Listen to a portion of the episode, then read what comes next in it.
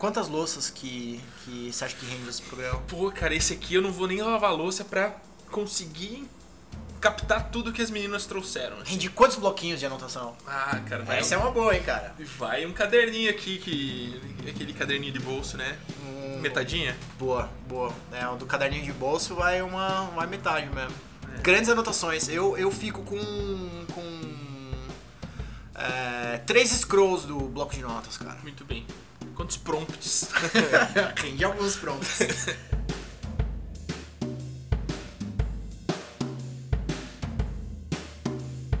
Ah, e aí, galera? Começa então mais uma transmissão da Rádio das Galáxias.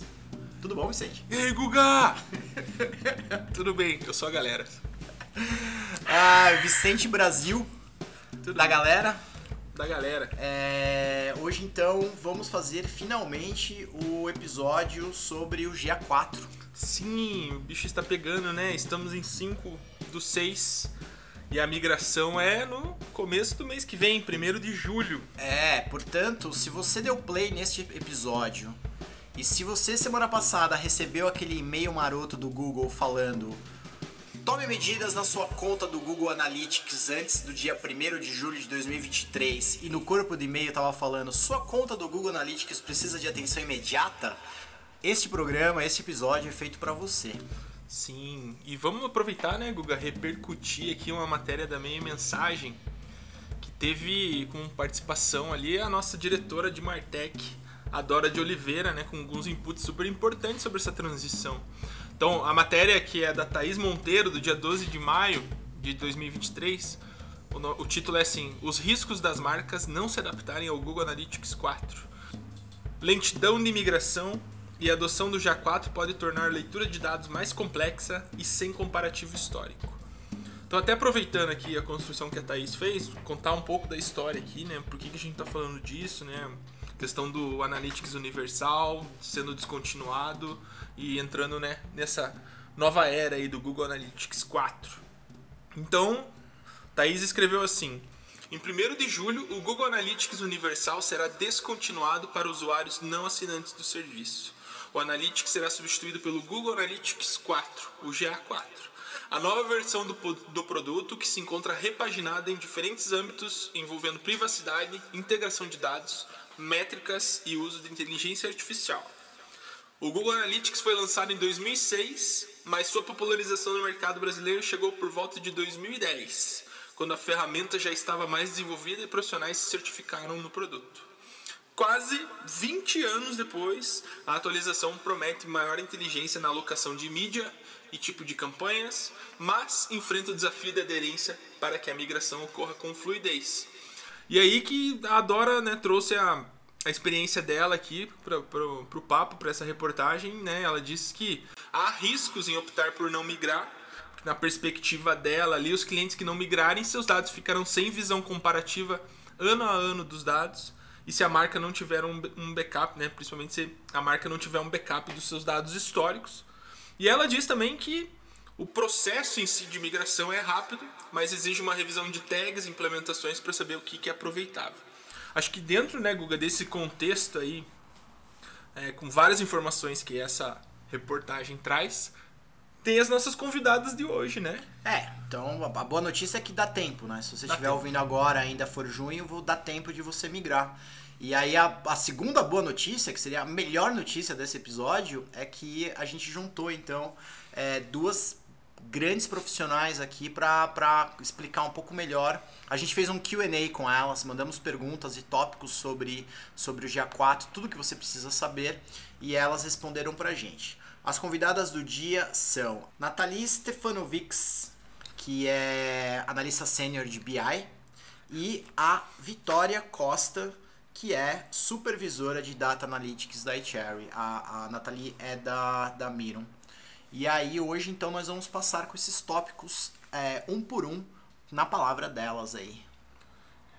Ninguém melhor, né? Do Não, que as cara. nossas especialistas aí para trazer o que, que vai, Esse, que vai rolar. esse episódio tá redondão aí pra você que tá querendo migrar pro mais rápido possível pro GA4. Bora! Então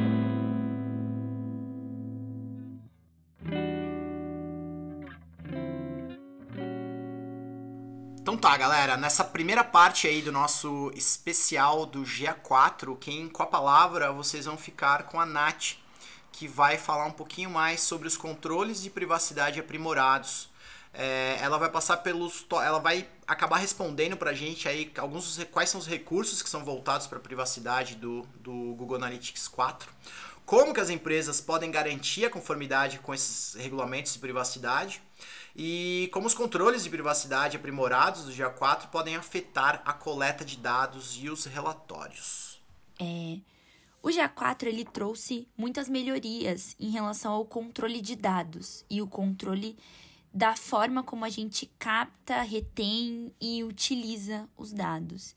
Então, um dos pontos que veio junto com o GA4 é as ferramentas de consentimento do usuário, né? Que a gente chama de Consent Mode. É, com essa facilidade do GA4 de manipulação dos dados, de limitação ali, permite com que as empresas solicitem e obtenham o consentimento do usuário antes de coletar os dados e que isso se, seja atrelado ao comportamento que está sendo levado e computado dentro do GA4, né? Outro ponto bem interessante é a, a não captação do IP. O GA4 ele não capta o IP do usuário, nem, nem guarda em nenhum lugar. É, então, isso oferece zero riscos ali em identificar o IP do usuário, nem chegar no usuário único é, através do endereço. É, outro ponto também é o controle de retenção de dados. Então, as empresas, né, os usuários do GA4, eles podem definir o período de retenção da coleta dos dados, quanto de tempo é, que vai ficar armazenado ali no histórico. Isso permite que as empresas estabeleçam a sua própria política de retenção, excluam algum dado é, ou excluam de forma automática os dados após um determinado período, né? Também é, a gente tem as configurações de compartilhamento de dados. É, eles permitem ali que as empresas escolham com quem desejam compartilhar determinados dados, ali definindo as opções de compartilhar com o Google e com terceiros. Então, tem dados que talvez só uma, uma propriedade possa ter acesso, e aí você vai compartilhar com o terceiro e ele não vai ter acesso a, determinados pontos dentro do GA4, né? Então, e também a limitação de dados. Quando o, o GA4 identificar que aquele dado ele pode ser é, ele pode se transformar em um dado individual na identificação de um usuário individualmente, ele não vai mostrar aquele dado lá nem no relatório e nem vai armazenar essa informação. Quando a gente fala sobre conformidade com os regulamentos de privacidade, a gente tem muita coisa envolvendo leis, muita coisa envolvendo políticas, né? E que elas são maleáveis para cada país, elas são diferentes para cada país. Mas no fim das contas, tudo está falando sobre deixar claro para o usuário quais são as suas intenções com as informações que você está pegando dele através do site, né? Então acho que o primeiro ponto que a gente pode destacar é como prática recomendada é, é a obtenção do consentimento adequado. A gente sabe que nem todos os países é, estão especificando é, a exigência do consentimento na coleta dos dados do usuário, mas é muito importante as empresas implementarem métodos claros e eficazes para obter o consentimento adequado é, antes de ativar o rastreamento, né? É, existem hoje algumas ferramentas o próprio Google disponibilizou uma ferramenta de Consent Mode, que a gente já comentou aqui sobre. É... E aí você pode configurar ali os banners de consentimento, configurações de preferências de cookies e outras soluções ali semelhantes, né? Claro, é, a gente sabe que cada regulamento de privacidade é diferente para cada país, pode ser diferente para cada mercado também. Mas é muito importante estar atento a isso, assim. E é claro que para você ter é, tudo bem é, claro é, para a obtenção do consentimento, você vai precisar revisar e atualizar as políticas de privacidade. esse exercício de entender as políticas de privacidade, deixar claro para o usuário dentro do site, foi exercício que todo mundo teve que fazer, não faz muito, muito tempo, né? Mas é, é importante revisar é, e atualizar as políticas para refletir o uso do Google Analytics 4, que não é um, não era algo que existia quando a gente teve que fazer esse exercício, né? É, e é claro que isso inclui fornecer informações claras sobre quais são os dados que estão sendo coletados, como estão sendo usados e como que o usuário pode exercer os seus direitos de privacidade, né? Caso ele queira é, solicitar, retirar dado é, ou algo do tipo, né? E tudo isso não só pro, pro Google Analytics 4, né? Mas acho que para para tudo, né? E aí, claro que além de você obter esse consentimento, atrelado às suas políticas de privacidade, ao uso dos dados que tem ali, você vai precisar configurar a retenção dos seus dados, né? Então, isso você pode configurar dentro do Google Analytics para garantir que vai estar tá em conformidade é, e também você vai definir ali períodos específicos da retenção desses dados, né? É, ou para você remover após determinado período, e tudo isso são informações que você precisa deixar claro no consentimento do usuário. Tipo, ah, esse dado aqui vai ficar retido aqui nos nossos servidores por tanto tempo. Então, é, é muito importante a gente ter em mente todas essas práticas aqui quando a gente fala sobre conformidades e regulamentos de privacidade. Quase tudo que a gente vai implementar ou que é, o GA4 sugere que a gente implemente ele resulta em uma redução na quantidade de dados coletados, né? Então, a gente falou sobre o consentimento do usuário para que sejam coletados e utilizados os dados, por exemplo, de acesso ao site.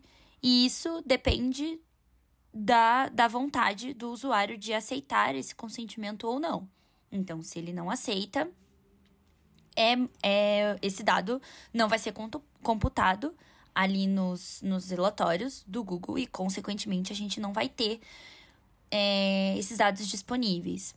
Outro ponto que o GA4 traz é o limite de dados. Se houver é, algum dado faltando no relatório ou em alguma análise detalhada, muito provavelmente o GA4 tenha aplicado um limite de dados. Esse limite, ele basicamente impede que as pessoas que visualizam, né, então os analistas que estão utilizando o relatório ou as análises detalhadas, consigam deduzir a identidade do usuário com base em informações demográficas, de interesse, outros indicadores presentes nos dados. E esse é um recurso que é definido pelo sistema e não é possível fazer ajuste assim.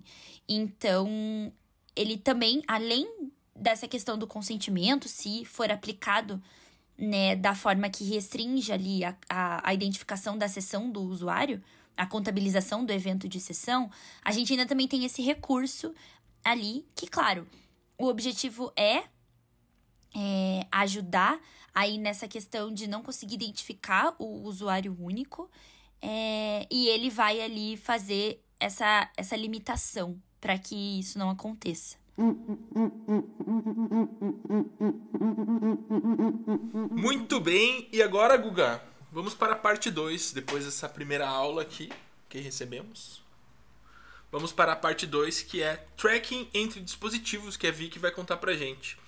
Como que o GA4 usa machine learning para rastrear o comportamento do usuário em vários dispositivos e plataformas como o GA4 pode rastrear a jornada de um usuário em diferentes canais, como mídia social, e-mail e website, e quais são de fato os benefícios aí desse rastreamento entre dispositivos do GA4 para empresas. Maravilha. Bora. Ainda que com todas as questões de privacidade de dados, né, com toda a questão ali do, de consent mode, o GA4 com o seu machine learning avançado, ele trouxe a possibilidade de rastrear um mesmo usuário entre vários dispositivos, mesmo respeitando é, a privacidade dele. E qual, como que ele faz isso, né? Como que o GA4 consegue fazer isso? O GA4 ele tem três formas é, principais de buscar a identificação de um usuário. A primeira delas é o User ID, que é uma implementação que já era possível dentro do Universal e agora no GA4, como você terá todos os ambientes, né? Aplicativo, web, áreas logadas e não logadas, você pode ter todas elas dentro de uma mesma propriedade. Se você tiver um único user ID em todos esses ambientes, o GA4 consegue identificar que é o mesmo usuário navegando entre eles. Então, o user ID ele depende de uma implementação, né, uma implementação técnica, onde é definido uma chave para identificar o usuário. Essa chave pode ser um e-mail, número de telefone, até mesmo CPF, obviamente sempre hasheado, né, sempre criptografado, a fim de não ter qualquer forma de identificação desse, desse seu usuário. A segunda forma, que é uma forma já nativa e é a principal novidade do GA4, é o Google Signals. O Google Signals ele precisa ser ativado na interface do GA4, nas configurações, mas ele é uma forma de identificar a navegação por meio da, do login ali Google, né, dos e-mails nas contas Google. Então, se você tiver, né, se o usuário estiver navegando num desktop com uma determinada conta Google e ele estiver navegando também no, no seu aplicativo Android com essa conta Google, o Google Signals consegue, por meio né, da, das suas identificações, os sinais Google, identificar que é o mesmo usuário. Então, essas é, são a, as duas principais formas, além do Client ID, né, o Device ID, que já era utilizado no Universal. Né? Lembrando que o Device ID ele não coleta qualquer informação de IP, né? ele busca ali a, a identificação mesmo do dispositivo por meio dos cookies primários. Com esse tracking entre dispositivos, é possível identificar então o teu usuário navegando entre todas as plataformas e principalmente é, identificar que é um único usuário navegando entre várias as plataformas, né?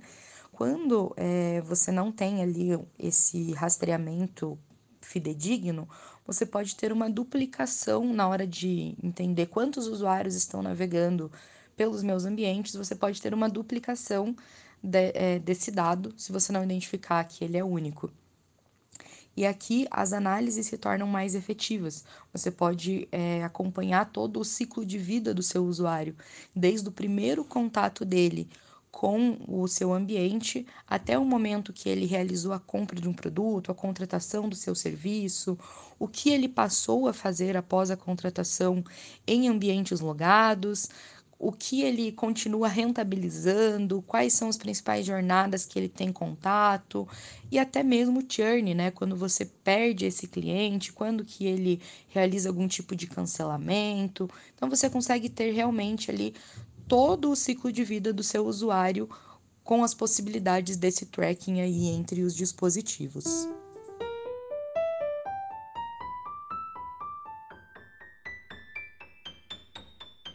E é isso, Vicente e você que está aqui ligado na transmissão da Rádio das Galáxias. Continuamos com a Vicky por aqui e ela vai falar agora um pouco mais sobre o tracking de eventos.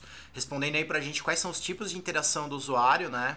É, é, que podem ser rastreados com esse rastreamento de eventos do dia 4 como que esse rastreamento de eventos eh, difere das versões anteriores do, do Analytics, do Google Analytics, e como que as empresas podem usar os dados desse rastreamento de eventos para melhorar o desempenho de seus sites e de seus aplicativos. Toda a coleta de dados do GA4 ela é baseada em usuários e eventos. Então, o usuário, como a gente já falou, né, ele é identificado por meio ali de User ID, Client ID ou Google Signals. E aí, o que esse usuário faz com as suas, né, com os seus ambientes, nas suas plataformas, como ele interage com a sua marca, é coletado por meio de eventos. Então, toda a jornada pode ser rastreada. Existem vários eventos é, que já são coletados automaticamente, como a visualização de página, o session start, o download de arquivos, visualização de resultados de pesquisa, interações com vídeos, enfim, N é, eventos já são coletados de forma automática E como vocês puderam perceber na, aí no, nos exemplos que eu trouxe, inclusive eventos que eram de outros escopos, por assim dizer, no Universal, né? Como visualização de página, sessão, elas não eram considerados eventos, né? Eram, apesar de serem hits, não eram ali um evento em si. E aqui no GA4 tudo é evento. E aqui o principal ganho é que a gente tem aí uma infinidade de cruzamentos de informações que são possíveis, né? Quando a gente coloca tudo num único escopo de disparo de eventos.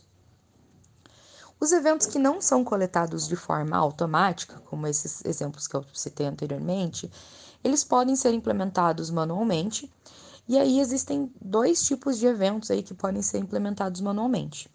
Os eventos recomendados pelo Google, que são eventos que estão disponíveis nas documentações do GA4, e esses eventos, então, é, já estão disponibilizados para vários nichos, né? Então, desde gamificação, e-commerce, é, algumas interações com aplicativos. E aí, trazendo o exemplo do e-commerce, né? eventos como View List, View Item, o Purchase, né, o evento de compra ali dentro do GA4, são eventos que já vêm com uma estrutura preparada para implementação. Então você apenas precisa alimentar o valor né, desses dos parâmetros. Eu já falo um pouquinho sobre a estrutura desses eventos. E tem também os eventos personalizados. Então, o evento personalizado é aquele que não é um evento automático e ele também não está como um evento recomendado para atender ali a uma situação específica que o seu cliente precise, que o seu negócio precise. Então, o evento personalizado, você dá um nome diferente para ele, você dá parâmetros diferentes para ele, para que ele possa atender alguma necessidade específica, como a criação de um público-alvo a ativação de uma conversão dentro das suas ferramentas de, de mídia, como Google Ads, né? Você poder ativar uma conversão. Então, esses são os eventos personalizados. Então, a principal diferença entre os eventos do GA4 e do GA Universal é a estrutura realmente do evento. Então, antes lá no Universal, a gente se prendia à categoria ação e rótulo, sendo que categoria e ação eram obrigatórios mas eram sempre esses três parâmetros e mudava o valor que a gente dava para eles, né? Já no dia 4, você tem um nome de evento. Então, vamos pensar, por exemplo, Select Content é um evento recomendado. E aí você tem os parâmetros desse evento atribuídos a ele, como Content Type. É, esses parâmetros, eles podem ser utilizados como dimensões nos seus relatórios, como dimensões personalizadas no seu relatório, e aí o valor é você que atribui, né? Então, dentro do content type, você vai definir, por exemplo, é, o nome do seu banner mais o nome do botão, né, que você tem atribuído àquele evento. E aí você teria o evento select content com o parâmetro content type com os valores que você definiu ali é, de uma forma mais personalizada para o seu negócio. Esses parâmetros podem ser personalizados também. Então, você pode ter um evento recomendado e colocar outros parâmetros que você queira, trazer informações é, mais personalizadas para o seu negócio. Por exemplo, eu quero saber a posição do meu banner dentro da, de uma determinada página que eu tenho. Você pode trazer o termo posição como nome de um parâmetro para que sempre que você tenha algum elemento que você dependa de analisar a posição daquele elemento, você tenha esse parâmetro. Então, aqui uma, uma explicação um pouco é, mais genérica, né? Espero que tenha ficado claro, mas o principal ganho aqui dessa nova estrutura é que você tem a possibilidade de personalizar muito mais os eventos que você queira traquear e de trazer de uma forma mais, que fique até mais simples para os seus relatórios, para as suas análises. Vamos agora para a parte 4. Voltamos com a Nath e ela vai falar sobre relatórios aprimorados. Quais são alguns dos novos recursos de relatórios do GA4? Ela vai falar de como que a interface do usuário para geração de relatórios mudou no GA4, né, em comparação às versões anteriores. E também como que as empresas podem usar os relatórios aprimorados do GA4 para obter insights e tomar decisões baseadas em dados. Tá, tá muito maneiro esse GA4, hein? Vai facilitar o trabalho da galera. Pô, com certeza, cara. Quando a gente fala desses novos recursos, assim, acho que a gente pode resumir eles em três principais frentes: insights mais avançados, em tempo real e preditivos. É... Sobre tempo real, a gente sabe que o 360, o Universal 360, já fornecia uma visão em tempo real dos dados. Então, acho que o primeiro, o primeiro avanço aqui é que agora a versão do GA4, a standard mesmo, ela vai fornecer esses recursos de análises em tempo real dos dados que dá para visualizar todo e qualquer dado coletado, incluindo eventos, audiências, funil de conversão, tudo ali é, em tempo real. Acho que outra, outro ponto inter interessante é que com a, a possibilidade de você colocar site e aplicativo dentro da mesma propriedade, isso te dá um avanço nos relatórios de funil. É, porque você consegue identificar os pontos de entrada, eventos intermediários, ponto de saída, troca de informação entre o seu site e o seu aplicativo. Claro que aqui é bem mais vantajoso para quem tem de fato aplicativo e site junto na mesma propriedade. Mas é um avanço bem bom em relação é, a relatório. Também, mesmo que não sejam é, recursos, relatórios específicos, a gente tem ali os insights preditivos, né? O GA4 ele incorpora ali os recursos de inteligência artificial e aprendizagem de máquina para fornecer insights preditivos. É, isso a gente está falando de recomendações sobre público-alvo, tendências de comportamento e oportunidades de otimização, com base nos dados históricos ali que você coletou. É, ele pode utilizar isso aí para fazer previsões, sugerir ações, melhorias de resultado, até identificar anomalias nos seus dados, assim. Então, é... esses são recursos novos ali que estão incorporados dentro do relatório ou até relatórios novos mesmo, que, que trazem ali insights mais avançados e, como eu falei, em tempo real e de forma preditiva também. Acho que uma das maiores mudanças que a gente tem na ponta, na prática, é, é a interface do GA4. Fazia bastante tempo que a interface não mudava da ferramenta e acho que esse é um dos pontos que mais é, chama a atenção das pessoas, né? De cara, você vê uma redução é, nos, nos relatórios.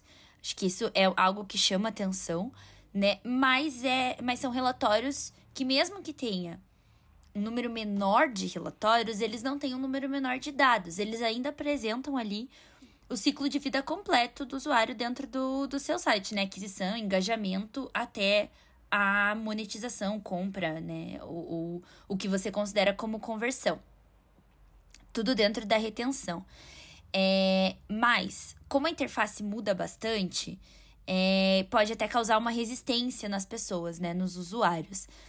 Mas essa mudança, ela é muito interessante, porque primeiro que ela vai facilitar, ela facilita, né, a gente encontrar as informações que a gente quer e também a gente personalizar é, as informações. Todo o a visualização do relatório, tanto os resumos quanto os relatórios em si, visão geral, relatórios de engajamento, eles podem ser personalizados, né? As entradas, as visualizações, elas podem ser personalizadas para tra trazer exatamente os charts que você quer ver ali ou que você quer gerar insight de forma mais ágil, né?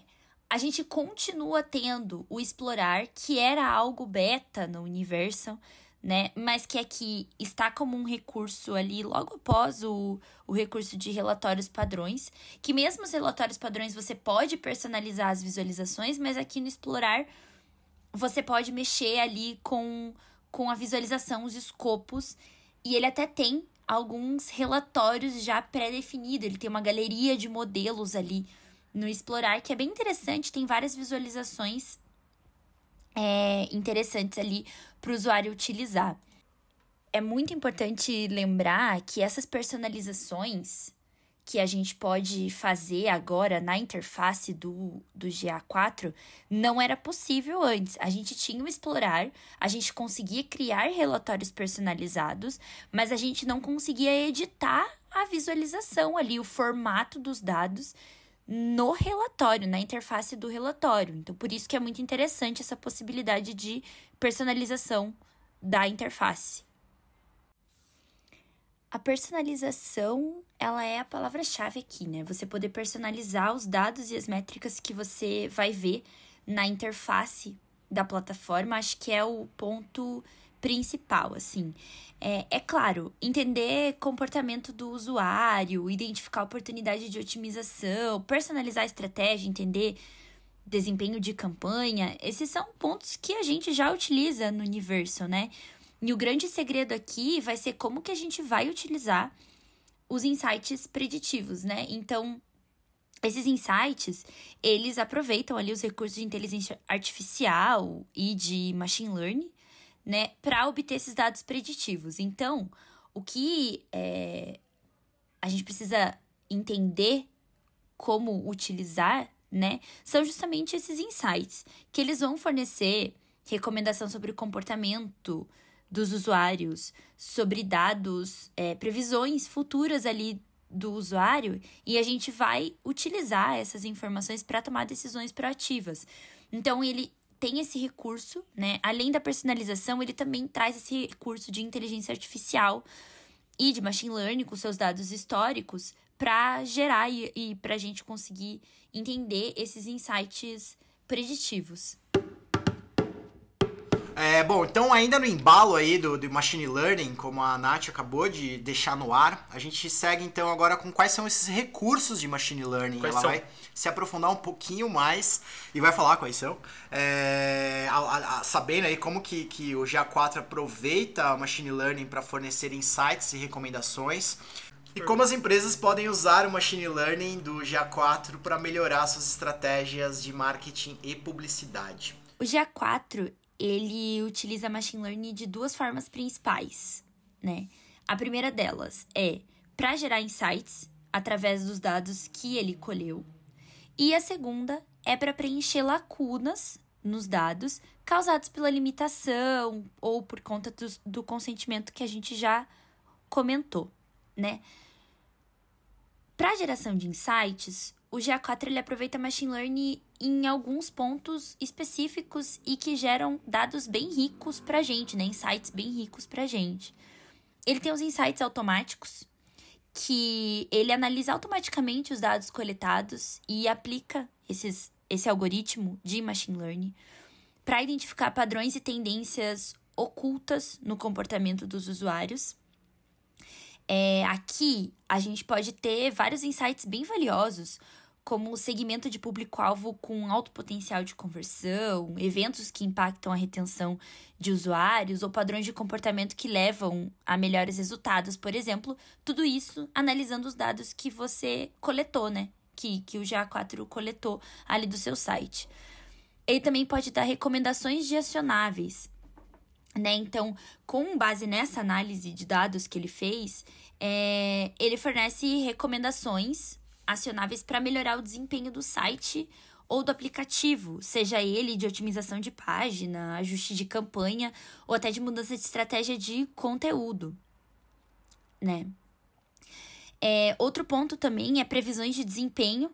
Então, ele faz ali algumas previsões é, com base nos dados históricos sempre, né? Fornece estimativas para o número de conversões esperadas, receita potencial e até valor vitalício do cliente, dependendo da configuração ali de negócio que você tenha, né? Também é, esse ponto é bem importante, né? Essa análise de, de valor do cliente também é uma machine learning ali que tem no GA4 que permite é, a análise do valor do cliente ao longo do tempo. Ele calcula ali o valor vitalício, né? É, com base no histórico de compra, frequência de visita, engajamento e tudo mais.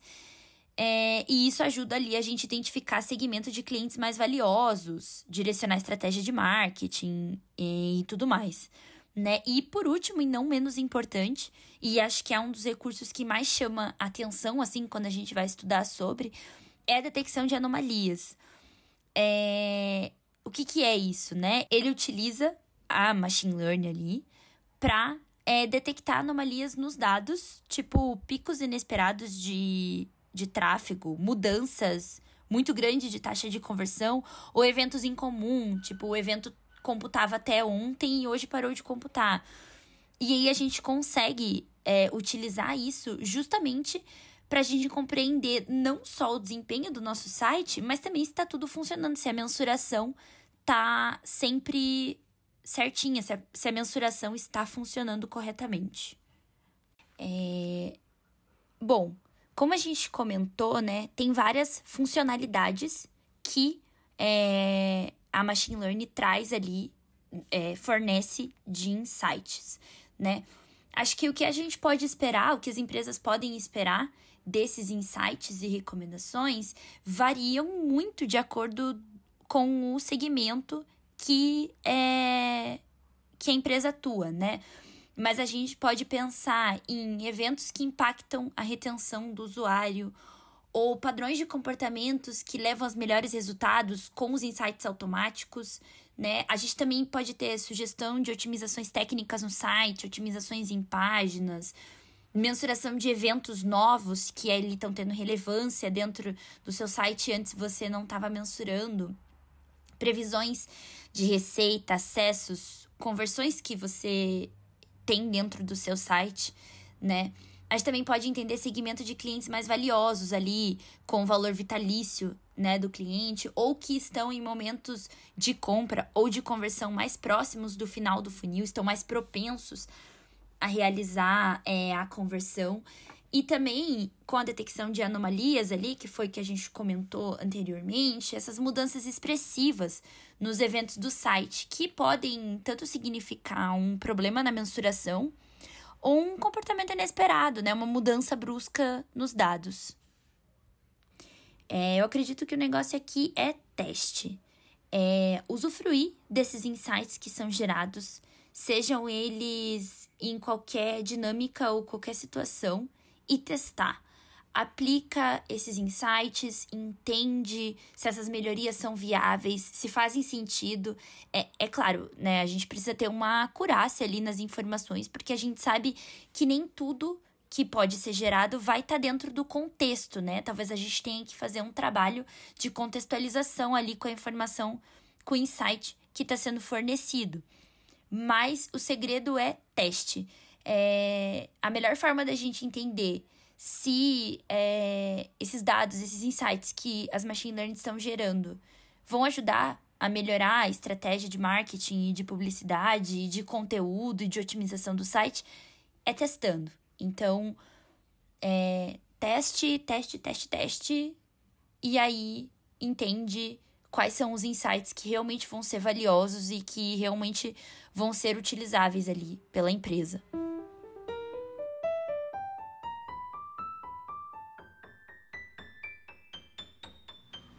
E depois desse rolê aí, machine learning, das recomendações, Nath volta e fala pra gente sobre integrações com o Google Ads e como que o Analytics 4 se integra ao Google Ads, que tipo de dados as empresas podem ver sobre suas campanhas publicitárias no GA4 e como que as empresas podem usar a integração entre GA4 e Google Ads para otimizar as campanhas.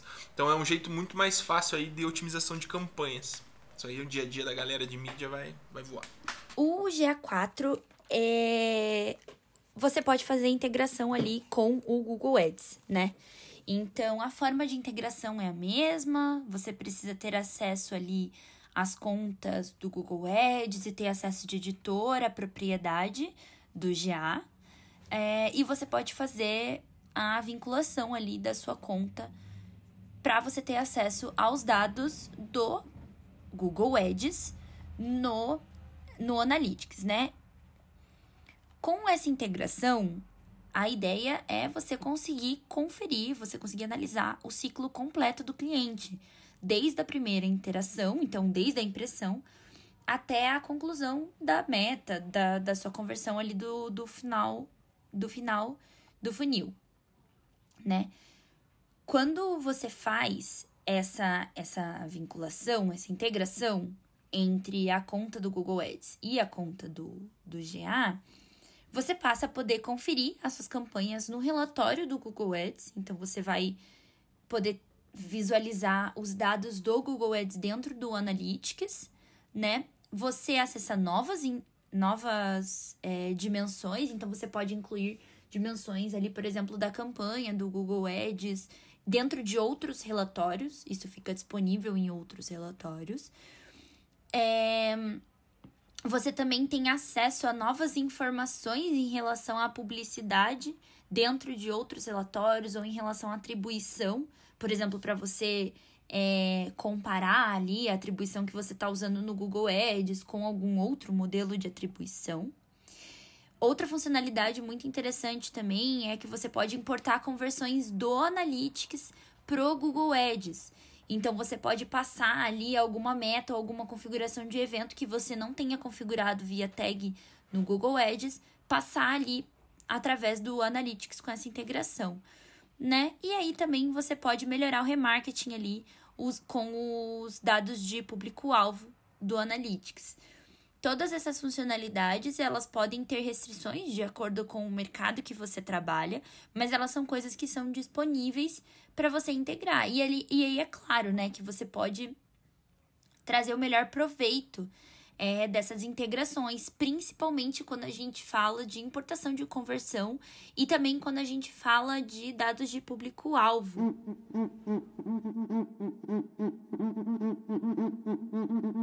Bom, chegando ao final desse episódio aí sobre o GA4, é hora da Vicky voltar aqui e falar um pouquinho mais sobre as integrações do GA4 com outras ferramentas e o uso dessas informações em ativações de mídia.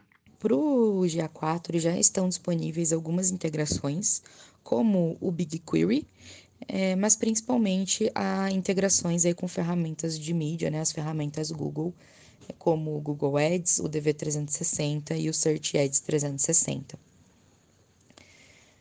A importância da integração, principalmente com as ferramentas de mídia, está por conta da melhoria na leitura dos dados das suas campanhas, né? Então, quando a gente fala ali é, da integração com o Google Ads, por exemplo, a gente passa a ter dentro do GA4, assim como né, lá no Universal, informações de campanhas, cliques, impressões, custo, algumas métricas ali de connect rate, CPC. Enfim, essas, todas essas métricas podem ter ali dentro do, do GA4, até mesmo para que se possa linkar essas métricas com outras ações que o usuário tenha feito né, ao longo da, da sua jornada ali dentro do seu site ou do seu aplicativo é, até mesmo a conversão, né? E aí, aqui a partir da conversão, a gente começa a falar do, do processo inverso, né? Além de ter a conversão atrelada à campanha dentro do, do GA4, da interface, você também pode utilizar interações que o seu usuário tenha feito dentro do seu site ou aplicativo como conversão para o Google Ads, né? A fim de otimizar as suas campanhas como que tenham como objetivo aquela determinada ação. Né? Então, muito semelhante às metas ali que se tinha dentro do, do Universal, né? utilizando isso como objetivos de campanha dentro do seu Google Ads. E aí, o, o principal aqui, né, que é esse engajamento, pode ser tanto com o seu site quanto com o seu aplicativo, né, como o principal aprimoramento aí do G4, esse cross-device.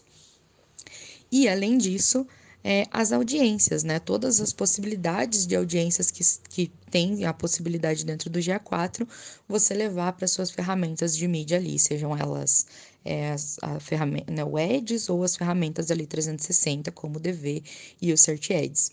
E aí utilizar, então, principalmente as audiências que são a, um, uma das grandes novidades do GA4, que seriam as audiências preditivas. Então, as audiências preditivas elas podem ser tanto prováveis compradores de, dos próximos dias ou compradores que atingirão uma, uma provável receita nos próximos dias ou prováveis usuários inativos nos próximos dias, fazendo também com que você possa engajar o seu público a fim de que eles não abandonem a sua marca, por assim dizer, né? Para que eles sim retornem. Então, essas audiências preditivas, elas fazem com que o seu remarketing, né, ele seja é, mais estratégico, ele atinja o público correto, né? Afinal, dentre todos os usuários que já acessaram, já interagiram com a sua marca, quais realmente estão mais propensos à conversão? O GA4 com o seu machine learning consegue identificar quem são os usuários que realmente estão mais propensos para que você possa alcançar esse público de uma, uma forma mais assertiva e até mesmo fazendo uma melhor gestão de custo aí das suas estratégias de marketing digital.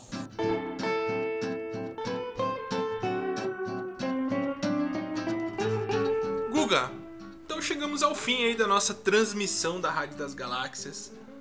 Sempre mutante, sempre se adaptando e querendo preencher espaços de conhecimento nessa cabecinha aí que nos ouve.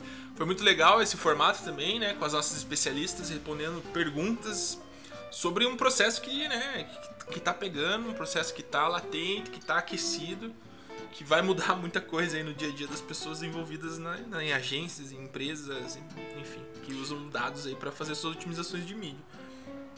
Material super valioso aí para você que tá precisando realmente migrar pro dia 4 e precisava daquele empurrão ou tirar suas dúvidas e entender um pouquinho mais dos benefícios e por que, que você tem que virar o mais rápido possível, cara, pro dia 4. Não, eu falei de mídia, né, mas serve para qualquer espaço na nossa agência, né? Ter os dados para interpretação, geração de ideias, leitura das pessoas, né? Que estão.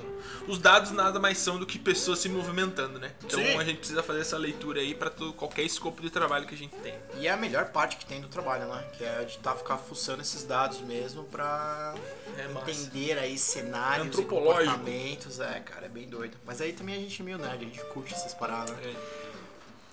Então tá. Valeu, galera! Valeu, galera! Obrigado! Até. Se cuidem. É... No...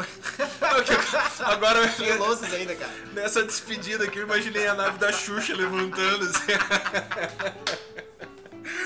E assim encerramos mais uma transmissão da Rádio das Galáxias com a nave da Xuxa levantando voo, indo embora, baixinhos e baixinhas.